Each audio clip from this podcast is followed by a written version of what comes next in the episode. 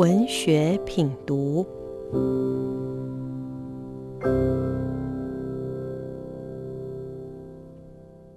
大家好，我是新零点文化出版社的编辑陈柏昌。你喜欢喝咖啡吗？我很喜欢喝咖啡，几乎每一天早上都要现磨咖啡豆，冲好才会去上班。所以今天想为大家介绍一本我编辑工作当中最喜欢的一本书，这是一本关于咖啡店的散文集，书名叫《大方咖啡店手记》。我们帮他下了一个副书名，把在这里的时间变成重要的时间。作者是大方咖啡店的老板大方胜次先生，译者是赖明珠女士。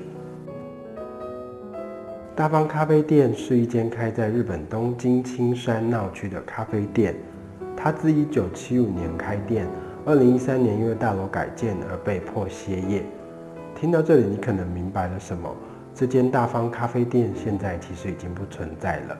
大方胜次先生在他开店的三十八年来，始终维持着同样的开店风格。他每天会自己烘豆子，也会调配店里喝的四五款咖啡豆。他以日本独有少见的法兰绒绿布冲着生培咖啡。据说他的咖啡甘酸适中，醇厚甘美。然而，它不只是咖啡店。如果你走进店里，其实你会看到大方胜次先生花五分钟专注着冲着咖啡，那令人屏息的气氛。与店内独有的安静，据说连 Blue Bottle 蓝瓶咖啡的创始人 James Freeman 詹姆斯费曼，他多次造访之后，他还公开表示，这是看着大方先生冲咖啡的身影，他调整了蓝瓶店内的步调，才有今天的蓝瓶。大方先生可说是影响他开店的日本吃茶店之一。而日本作家村上春树也很常来店里。他会在店里点一杯三号咖啡，甚至他出国时也会带上一包同款的配方豆，一解乡愁。已故作家向田邦子、指挥家小泽征尔也都是这里的常客。这间店之所以传奇，正是因为大方先生他始终三十八年坚持着某种老派精神与吃茶店的风格，于是让这间店始终像个与外部的世界隔绝的避难所。他自己就在书里说了，这小小的咖啡店并不是现代摩登的咖啡店，算是有点老旧吧。我的咖啡也是一滴一滴慢慢冲的，因为我希望咖啡好喝，能让人放松下来。这本《大方咖啡店手记》里面一共收录了十一篇大方胜次先生写的文字，全书其实像一个剪辑功力一流而好看的纪录片。主要是大方先生，他不高谈阔论成功之道，或自夸对咖啡知识的专精，更没有流水账描述三十八年来日夜相处的咖啡店。最不一样的是，他从不同面向把生活的实践与对艺术的热忱画进他面对咖啡的态度里。举第一篇来说好了，他就以大方咖啡店关店了破题，与其说是歇业的无可奈何。我觉得读着读着会读到他对客人的感恩的心，进而带出每一个人走进咖啡店里面喝咖啡都是自由的。大方先生告诉我们，我们走进咖啡店里会点着自己想要的口味，有的人希望咖啡苦一点，有的人希望酸一点，有的人要加奶或加糖，甚至不加糖。其实这些都是个人的喜好。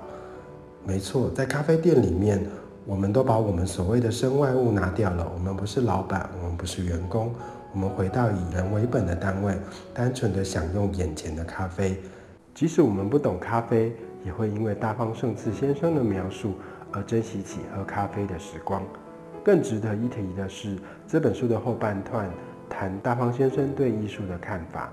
他一方面透露自己从来不懂诗、陶器与绘画，他全以第一眼的感受去表达。这让人感受到他的谦逊，而大方先生仰慕的艺术家与作品，实际上构成了店内宛如异次元空间的纯净美貌。这让我了解了所谓的咖啡职人，他不再只专注于咖啡上，他更具一种感性与美感的视野。仔细想想，大方咖啡店是以大方先生花了三十八年日夜相处的咖啡店，而他最后的命运却是非受迫性地收掉。我相信大方先生是花了很大的心力，才完成这样独事轻巧却很有温度与感情的文字。他以时而反省、时而自我观察的文字形式去追忆这间大方咖啡店。我相信，即使店不在了，我们仍然可以在这本书里感受到他独树一格的大方咖啡店的精神。希望这本散文集能够为各位听众带来一点点生活与艺术的启发。